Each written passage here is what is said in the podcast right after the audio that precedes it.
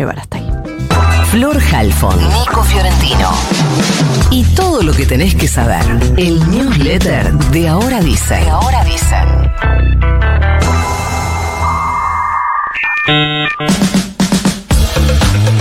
El plenario de comisiones del Senado, perdón, que discute el proyecto de reforma a la ley de alquileres que fue aprobada por la Cámara de Diputados, pasó una vez más a un cuarto intermedio, en este caso hasta el próximo miércoles, porque por ahora no se han alcanzado los acuerdos necesarios para avanzar en la firma de dictámenes. Te escuché ayer que casi lo picante allá, candidato a Unión por la Patria, eh, alquiler, ¿qué? Pero fue por otro lado completamente. Me gustaría que después lo hablemos. Y yo creo que igual tiene razón. Sí, yo también. No tiene nada que ver con el debate que se está dando sobre la ley de Cliere. Dijo que cada ciudad regule lo suyo. Cada provincia. Bueno, yo pensé en la ciudad de Buenos Aires y pensé, uca, chau. No vamos a tener nunca una ley que valga la pena. Bueno. Esta decisión de pasar a cuarto intermedio se tomó después de las exposiciones que durante dos días hicieron representantes de cámaras inmobiliarias y de inquilinos. La semana que viene se va a buscar firmar el dictamen, según propuso el presidente de la Comisión de Legislación General del Senado, el pampeano oficialista Daniel Bensusan. La Organización de las Naciones Unidas para la Educación, la Ciencia y la Cultura, lo que conocemos como UNESCO, les está diciendo a los estados que establezcan normas sobre el uso de la inteligencia artificial en las escuelas. Y considero que reemplazar a profesores con programas puede afectar el bienestar emocional de los niños y hacerlos más vulnerables a la manipulación. Dice la UNESCO que, leo textual, las autoridades públicas no están preparadas para manejar los problemas éticos que conlleva incluir programas de inteligencia artificial en los establecimientos escolares. Mientras fuera de la escuela es una discusión que se está dando en el mundo respecto de muchos trabajos. Uno de ellos el de los escritores, por ejemplo, cuyos textos se usan para educar digamos, entre comillas, a los programas de inteligencia artificial y después lo que ellos denuncian es que les va sacando el trabajo. Bueno, ahora UNESCO dice, ojo, porque los docentes no son reemplazables. Siguiendo con la dramática novela de los lobos marinos que fueron encontrados muertos en distintos puntos del país con influenza aviar, el director de fauna y flora de Chubut dice ahora que se contaron aproximadamente 210 ejemplares muertos en distintos puntos de las costas de la provincia de Chubut en los últimos 17 días. No todos estos casos fueron adjudicados a la influenza aviar, pero sí más de 30 dieron positivo al virus y otros presentaron presentaban los síntomas. Mientras tanto, esta semana las autoridades uruguayas dieron cuenta del primer caso de muerte de un lobo marino con gripe aviar en el puerto de Montevideo, así que esto preocupa.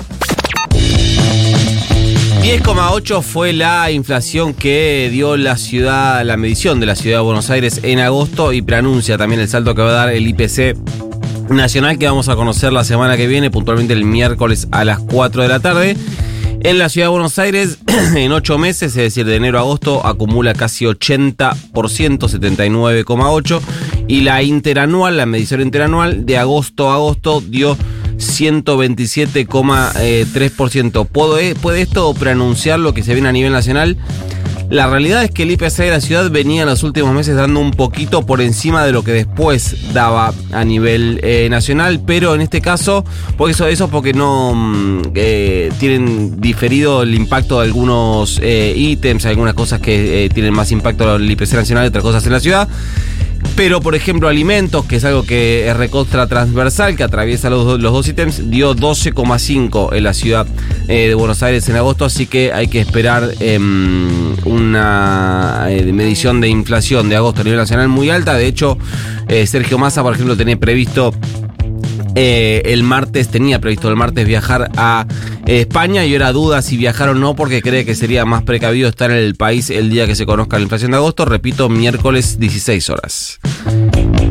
Ayer Sergio Massa, nos quedamos con él, anunció la quita de retenciones a economías eh, regionales, una medida que impacta fuerte en provincias como Entre Ríos, Corrientes, Misiones, Córdoba, Mendoza, San Juan, Tucumán eh, Jujuy, Salta y afecta a producciones, por ejemplo, como el eh, arroz, el maní, el vino, las maderas, el tabaco. Esto era algo con lo que Massa venía coqueteando hacía tiempo y ayer se oficializó con una particularidad y es que eh, la retención cero para las economías regionales era una de las promesas de campaña de Patricia Bullrich siguiendo con Massa, hoy va a arrancar, diría casi que formalmente, su campaña. Va a ir a Tucumán, donde va a encabezar dos actos, acompañado por al menos 10 gobernadores oficialistas.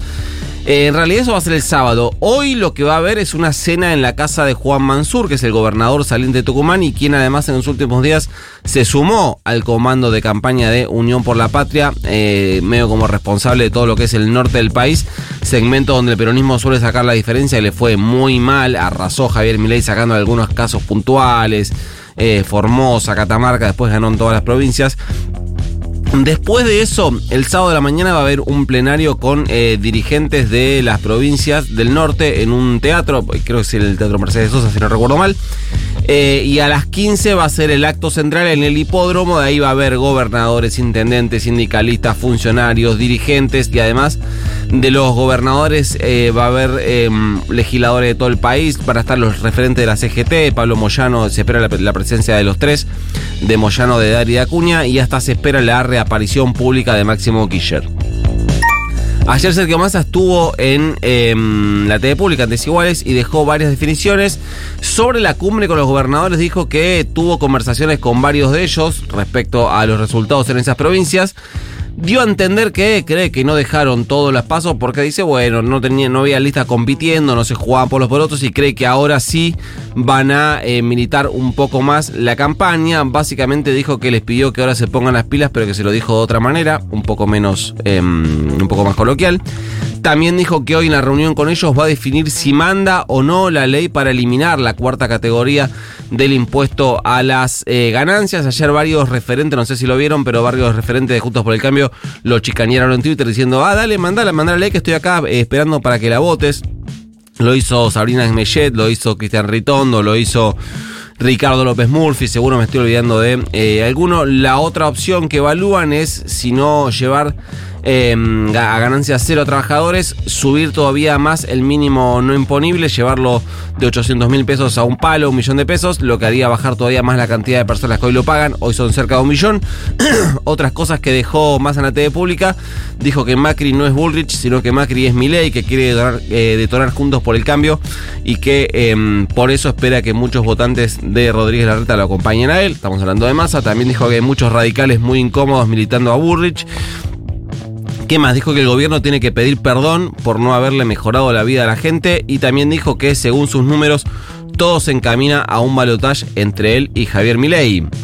Por último, este domingo hay elecciones en Santa Fe. No entiendo qué tipo de catástrofe debería haber para que Maximiliano Puyaro no sea electo gobernador, ex ministro de Seguridad de la provincia de origen eh, radical una particularidad porque tiene un discurso recontra halcón en la interna de Juntos por el Cambio, pero en la interna de Santa Fe fue quien tenía el respaldo de Rodríguez Larreta, es decir, tenía el respaldo de él a la más eh, paloma, porque la candidata de Bullrich era Carolina Lozada, que Maximiliano Puyero le ganó eh, la paso, em, así que eh, Juntos por el Cambio va, entiendo yo, va a lograr gobernar Santa Fe después de al menos tres intentos frustrados de ganar eh, la provincia, eh, la provincia, esto eh, fue después de un acuerdo con el socialismo. Recuerden que en La Paso Puyaron no solo le ganó Lozada, sino también a la socialista Mónica Fein. Entre los tres sacaron el 63% de los votos. Por eso digo que no veo de qué manera Puyaron no sea el próximo gobernador de Santa Fe, contra el 28 que sumó la alianza peronista que tenía a cuatro aspirantes, la ganó Marcelo Lewandowski, es quien lo va a enfrentar. En La Paso tal vez lo más interesante es, entonces está en Rosario, donde el actual intendente Pablo Hapkin la tiene muy, pero muy, muy difícil la eh, reelección en una competencia con Juan eh, Monteverde. ¿No mandamos? Mande. Se va el newsletter.